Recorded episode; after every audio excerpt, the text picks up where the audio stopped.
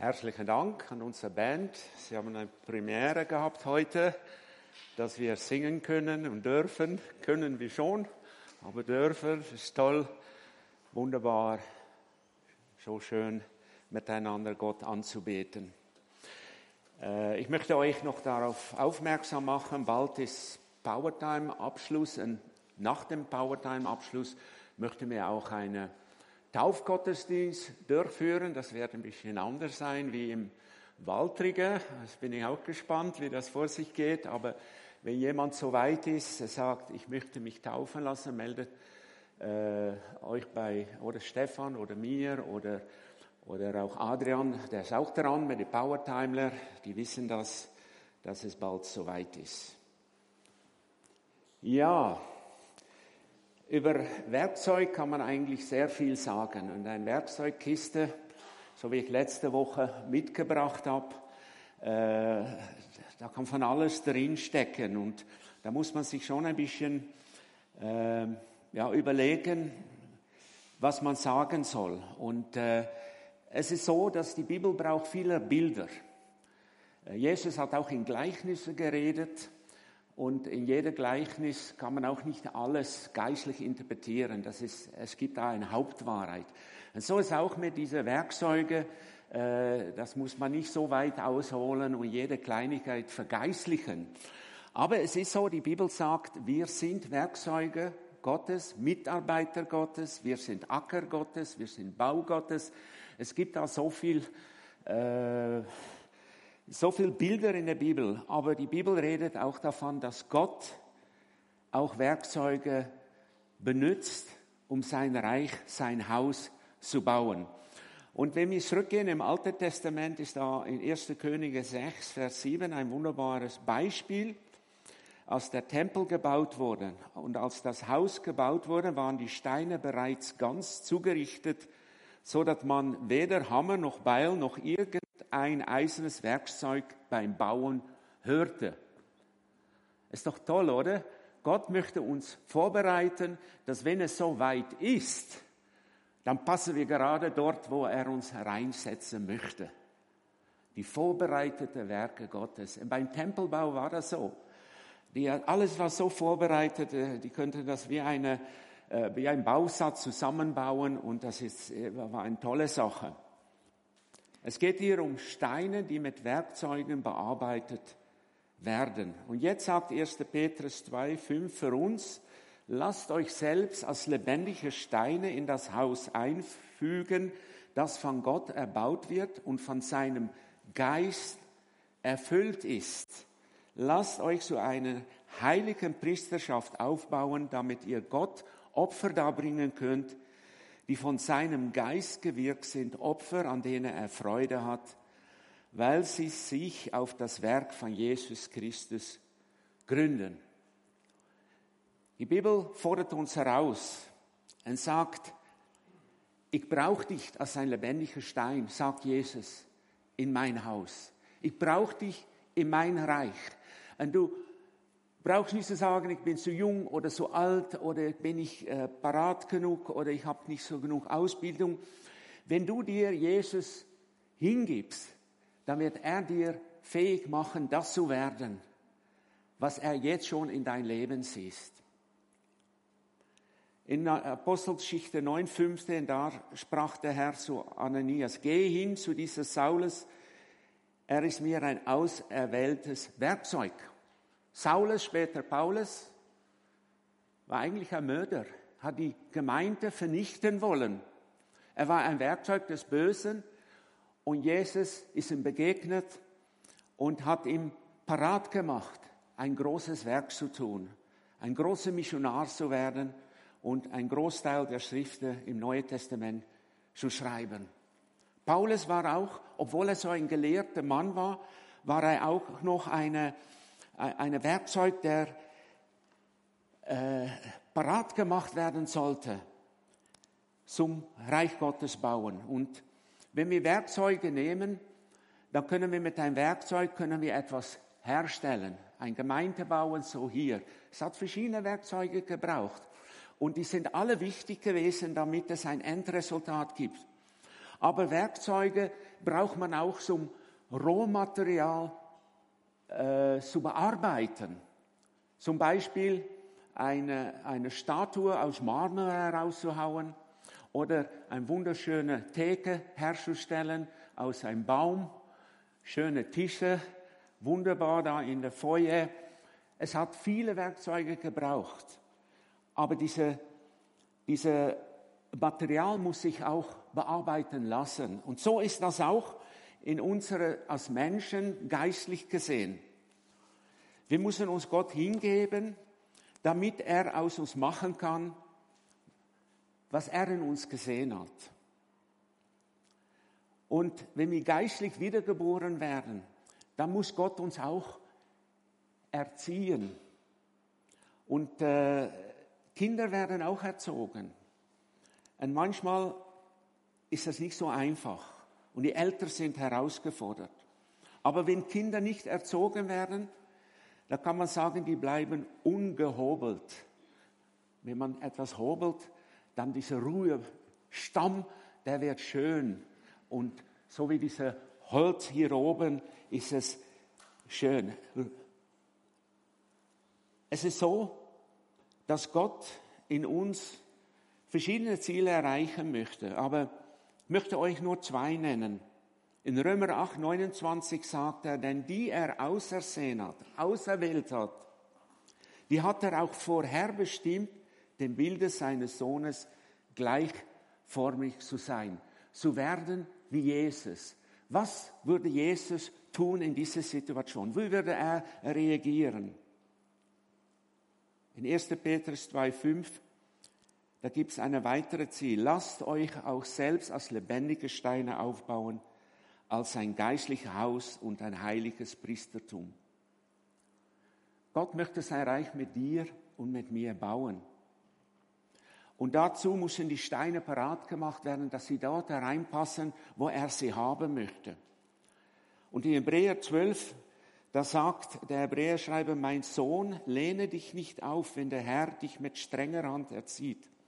Lass dich nicht entmutigen, wenn er dich zurechtweist. Denn wenn der Herr liebt, den erzieht er mit Strenge. Und jedem, der als seinen Sohn annimmt, lässt, lässt er seine strafende Hand spüren. Wenn er euch nicht erziehen würde, würde das bedeuten, dass ihr nicht seine rechtmäßige Kinder seid. Unsere leiblichen Väter haben uns mit Strenge erzogen und wir haben Respekt für ihn gehabt. Sollten wir uns nicht viel mehr dem Vater der Geister unterordnen und leben? Gott aber weiß, was zu unserem Besten dient. Er erzieht uns so, dass wir an seiner Heiligkeit Anteil bekommen. Als Kind habe ich nicht viel Freude daran gehabt, dass ich streng erzogen wurde. Ich musste Rechenschaft ablegen, ich musste Ämpli machen, sehr viele. Sehr viele, wirklich. Aber nachhinein ich habe mein ganzes Leben davon profitiert. Ich habe hier im Bau davon profitiert, dass ich meinem Vater geholfen habe, zwei Häuser zu bauen, zwei Villas. Und immer wieder was bauen müsste und machen müsste. Und damals wäre ich auch am liebsten fischen gegangen. Oder wenn die Kollegen irgendwo hin und dann äh, sagt, ah, da muss ich ihm wieder helfen mit das und mit jenes. Und äh, ich habe keine Freude immer daran gehabt. Weißt, das sei, ich bin ehrlich. Aber erst Später in meinem Leben habe ich gemerkt, da habe ich viel dazugelernt. Und das, ich habe profitiert davon. Und es bringt Frucht. Und das sagt die Bibel auch. Es ist am Anfang kein Grund zur Freude, aber später bringt es reife Frucht.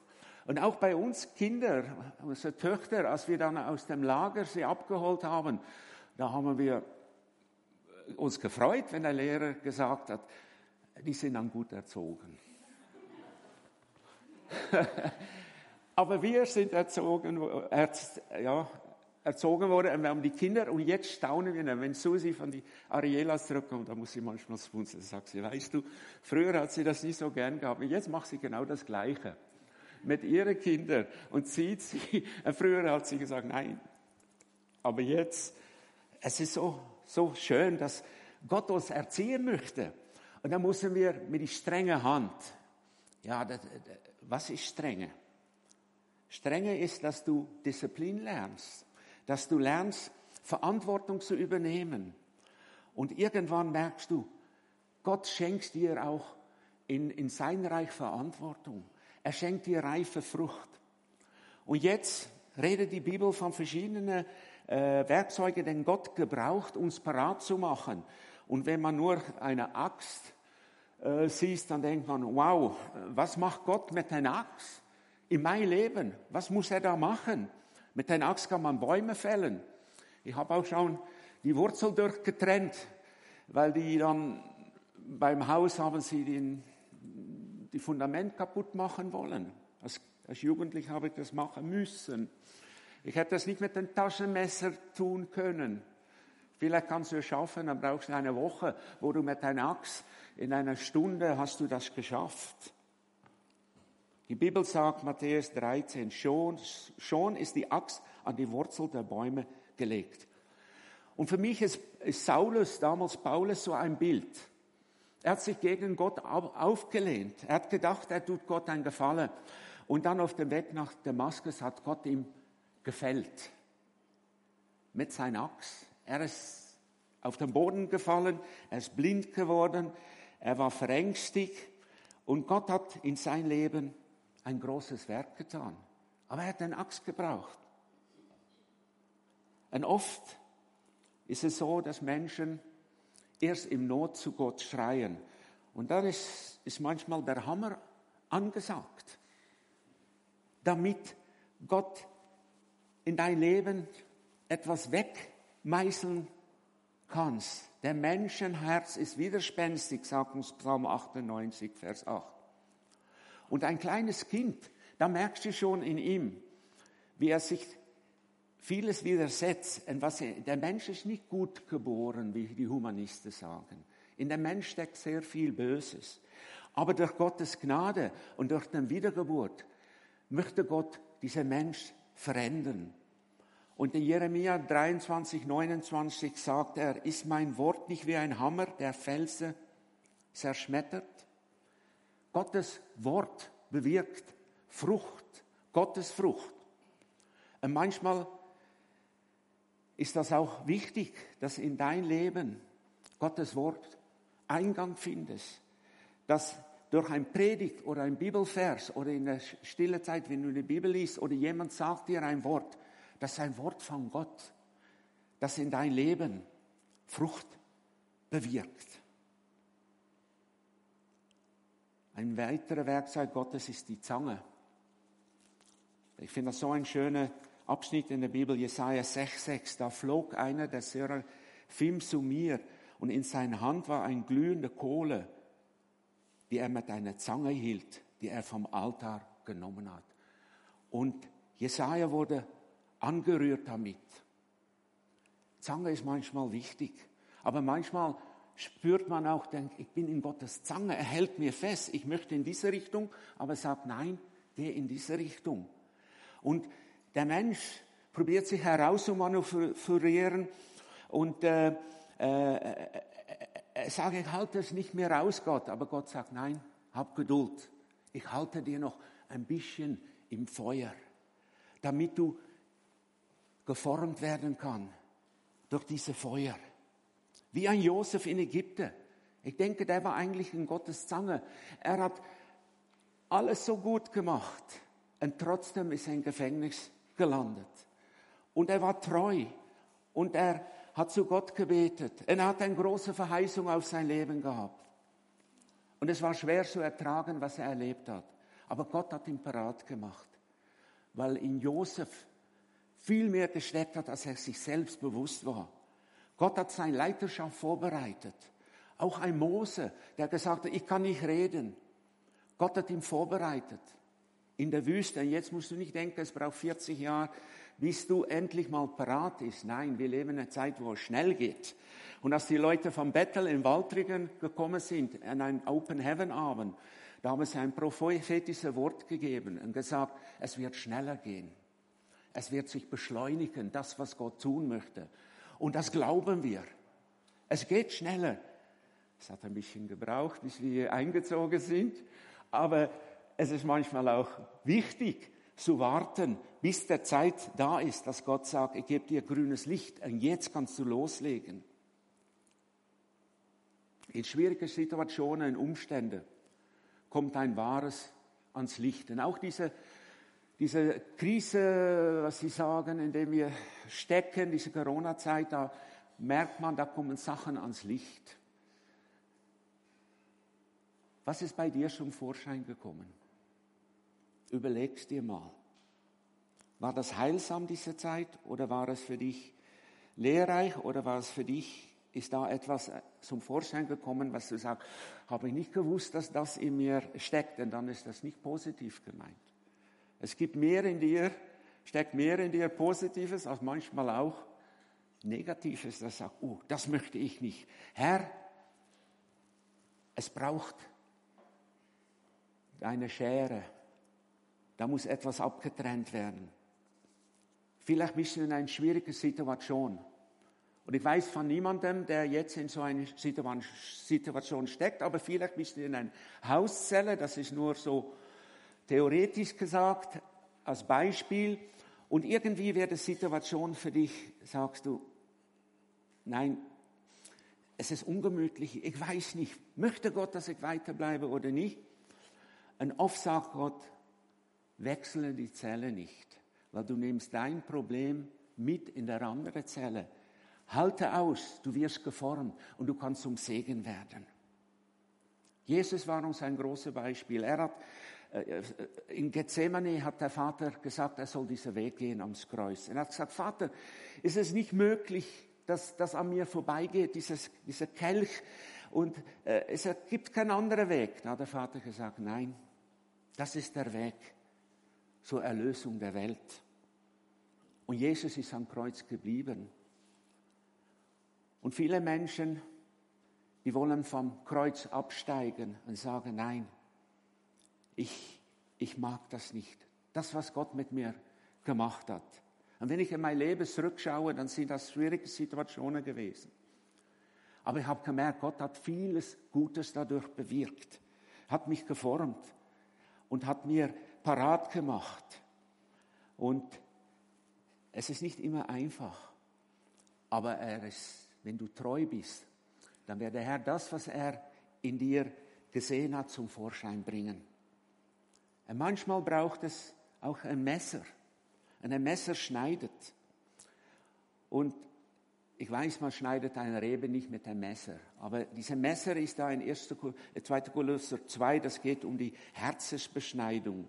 In ihm seid ihr aber beschnitten worden mit einer Beschneidung, die nicht mit Händen geschehen ist, sondern im Ausziehen des fleischlichen Leibes, in der Beschneidung des Christus. Durch die Beschneidung des Herzens wirst du wiedergeboren, wirst du Kind Gottes und wird es erst möglich, in das hineinzuwachsen, was Gott für dir parat hast. Wenn der Rebe nicht beschnitten wird, und ich habe Freitag spät Mittag, habe ich gesagt, jetzt endlich ist meine Hand so weit, dass ich wieder die Schere halten darf. Ich war noch am Donnerstag bei Ergo, es hat gesagt, ich soll das mal probieren und machen. Und da habe ich die Rebe bei mir geschnitten. Und ich habe zurückgedacht in Südafrika bei meinem Cousin, da sind wir bei sein Haus gekommen. Das war überwuchert ich habe gesagt, wie lange wohnst du schon hier? Ich weiß nicht, über zehn Jahre, oder? Er hat zehn Jahre lang nichts geschnitten. Ich habe gesagt, oh, das wäre ein Projekt. Ich habe gesagt, das reizt mich jetzt, aber das ist so groß für jetzt, für die kurze Zeit, was ich da bin. Es hat kaum Trauben gegeben, nur so kleine, winzige, überall, aber nichts um genieß, nicht genießbar. Und ich denke zurück an letztes Jahr, nachdem ich die Rebe geschnitten habe, viel weggeschnitten. Susi sagt immer, uh, auch die Tomate gestern, du schneidest so viel weg. Aber ich sage, weißt du noch letztes Jahr, welche gute Tomate wir gehabt haben? Und die Trauben auch, die sind schön gewachsen. Und oft ist das nicht so angenehm. Aber in der Mensch gibt es manchmal Triebe, die nicht nützlich sind. Und die Bibel nennt das das Fleiß. Und das Fleisch wird beschnitten. Sprüche 27, 17. Wie ein Messer das andere wetzt, so schärft ein Mann das Angesicht seines Nächsten. Habt ihr das gern? Ich denke zurück an die Bibelschule, erste Jahr, vier Jahre war ich intern. Vier Leute in einem Zimmer so groß mit vier Puls, und dann Stapelbetten, wirklich so ein Zimmerli. Das war hart. Ich war gewöhnt, mein eigenes großes Zimmer. Als einziger Bub habe ich mein eigenes Zimmer gehabt. Ein schönes großes Zimmer. Und jetzt plötzlich mit vier Leuten. Und die eine hat gelernt, das habe ich vielleicht schon mal gesagt, er muss sein Kleider lüften, hat sie über den Stuhl gehängt und wenn der Stuhl umkippt, dann wird es Zeit, diese Kleider zu versorgen. Und ich war penibel, jetzt nicht mehr. Susi stimmt manchmal, wie mein Schrank aussieht. Aber früher, als wir uns kennengelernt haben, war das alles so tipptopp, so wäre ich gezogen worden. Man darf auch ein bisschen lockerer werden. Ne? Und wenn ich zurückdenke an meine Bibelschulzeit, dann ist vieles, was ich gelernt habe, das weiß ich nicht mehr. Aber was ich in dieser Jüngerschaftszeit gelernt habe, in diesen vier Jahren zum Schleifen, da habe ich gemerkt, Gott hat was gemacht. Und ihr glaubt nicht, als ich in die Bibelschule gekommen bin, da habe ich nicht, nicht getraut, laut zu beten. Und ich wollte auch nicht vor die Leute stehen. Ich habe damals gesagt, Herr, du hast mich gerufen, aber ich, ich, könnte ein Lehrer an einer Jüngerschaftsschule werden oder in die Mission gehen, aber, aber, aber, aber Pastor in der Gemeinde, ein Gemeindeleiter und vorne stehen ein Prediger, das traue ich mir nicht zu. Und mein erster Predigt hat zehn Minuten gedauert in der Bibelschule und dann habe ich da ziemlich Kommentar gekriegt und ich habe gedacht, das ist hart. Da werde ich beschnitten, dann werde ich geschliffen und das hat mir nicht gefallen.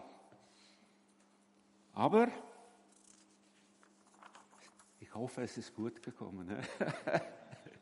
Das ist so toll. Und Kinder in der Erziehung, die müssen beschnitten werden. Und wenn der Mutter, wenn er sagt, ich möchte Ausschluss spielen, die Mutter sagt, nein, heute nicht. Dann wird der Kind beschnitten und das tut weh. Aber die Kinder beschneiden auch die Eltern. Weißt du, wie das passiert? Wenn du die Kinder lernst, sie sollen Finken anziehen, die Schuhe ausziehen, und du kommst herein mit deinen Schuhen und ich sage, Papa, wir dürfen das nicht tun. Warum machst du das dann? was machst du? ja, das stimmt. Und dann ziehst du deine Schuhe aus. Sag, danke, dass du mich daran erinnerst. Ich mache es nicht wieder. Das ist Erziehung. Aber wisst ihr, dass Misserfolg auch manchmal ein Messer sein kann. Wenn jemand immer alles gelingt, ist das nicht gut. Man lernt auch durch seinen Fehler oder durch die Fettnäpfchen, in denen er tritt. Und das passiert mir auch öfters. Und dann weißt du, das mache ich nicht wieder. Und jetzt möchte ich schließen mit das letzte Werkzeug, was sehr, weil die Bibel von redet, das Auge. Habt ihr gewusst? Ein Auge ist ein Werkzeug Gottes. Die Bibel sagt in Römer 6, 4, stellt eure Glieder nicht der Sünde zur Verfügung als Werkzeuge der Ungerechtigkeit, sondern stellt euch Gott zur Verfügung in eure Glieder, Gott zu Werkzeuge der Gerechtigkeit. Ein Auge ist ein Werkzeug, wenn Blicke töten können. Hast du mal gehört, oder? Aber auch, man kann wohlwollend, kannst du mit deinen Augen hereinschauen und jemand deine Anerkennung geben. Psalm 32, ach, ich will dich unterweisen und dir den Weg zeigen, den du gehen sollst. Ich will dich mit meinen Augen leiten. Gott will dich mit seinen Augen leiten. Petrus hat das erfahren, als er Jesus verraten hat. Und während Petrus redete, krähte ein Hahn und der Herr wandte sich um und blickte Petrus an. Und Petrus gedachte an das Wort des Herrn und ging hinaus und schlüpfte Herz zerreißend. Was hat Jesus dann gemacht? Den Hammer genommen und gesagt, jetzt hau ich dir rein. Ich habe dir doch gesagt, du wirst mich verraten. Nein, Jesus hat ihn liebensvoll angeschaut.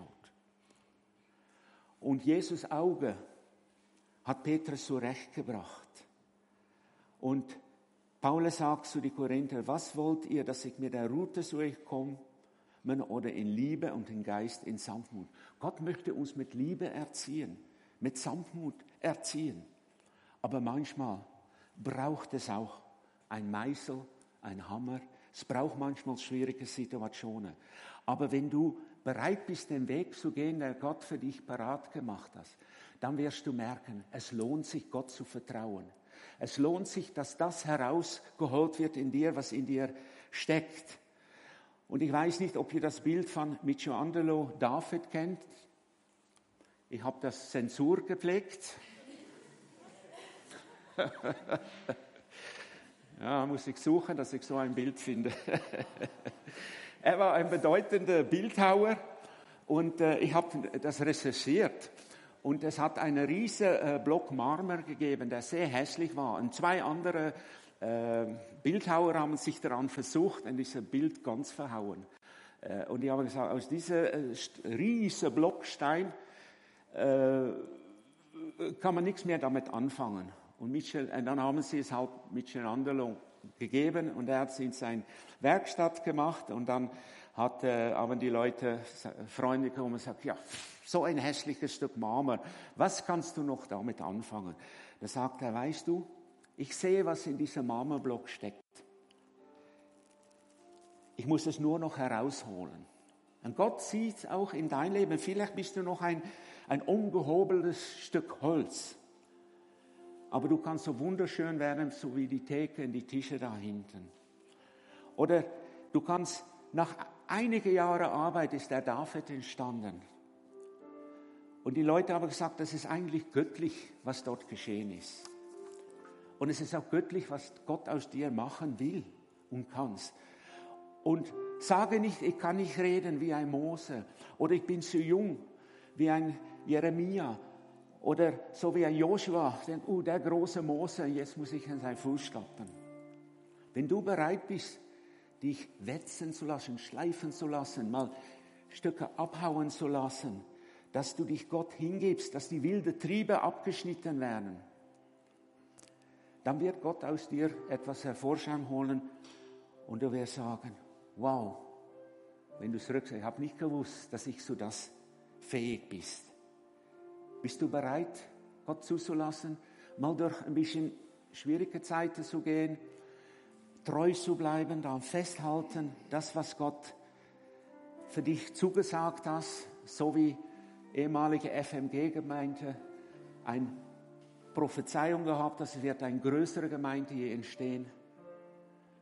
Ich weiß nicht, ob sie es fallen lassen haben, aber ich glaube, die haben festgehalten und gedacht, Gott, wir wissen nicht, wie du das machst. Aber du bist treu.